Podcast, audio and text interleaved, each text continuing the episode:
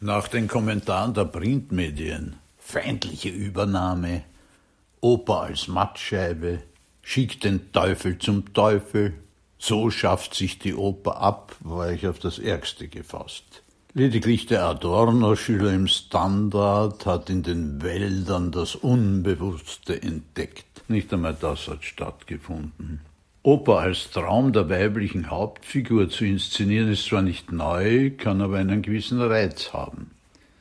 Es gelingt noch halbwegs im ersten Akt, wird aber von Akt zu Akt zunehmend zur Plage. Dass sich die Melancholie der Agathe und der sanguinische Charakter des Ännchen in der Figur der Agathe widerspiegeln, lässt sich ja noch nachvollziehen.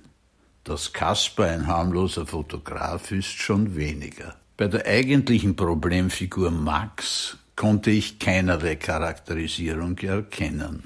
Die neurotische Angst, in Entscheidungssituationen zu versagen, wird kaum thematisiert.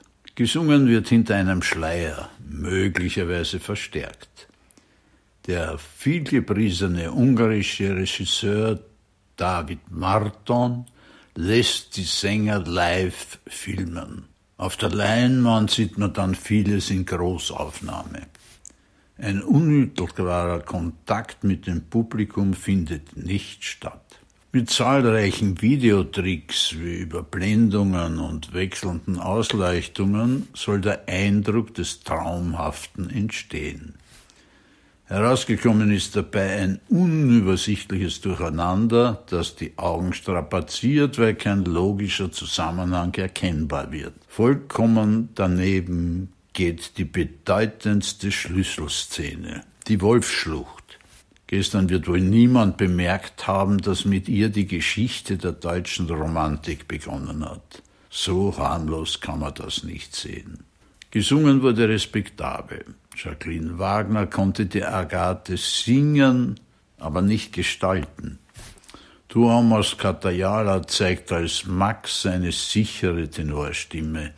Sophia Fomina singt die Ballade von Nero, dem Hofhund, in einem Hauskonzert.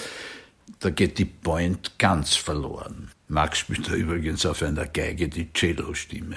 Alex Esposito ist natürlich als Fotograf wenig dämonisch. Das Finale wird konzertant gesungen, während Agathe auf der Leinwand über den Karlsplatz irrt und dazwischen Würstel verkauft.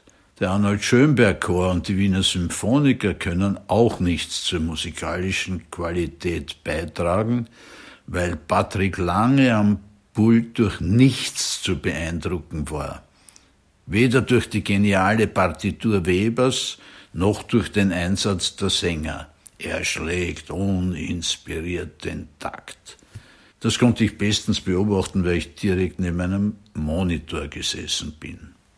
Das Publikum bedankte die Sänger mit Szenenapplaus, buhte bei jeder Gelegenheit und am Ende beim Verbeugen der Kameramänner, wohl stellvertretend für die Regie.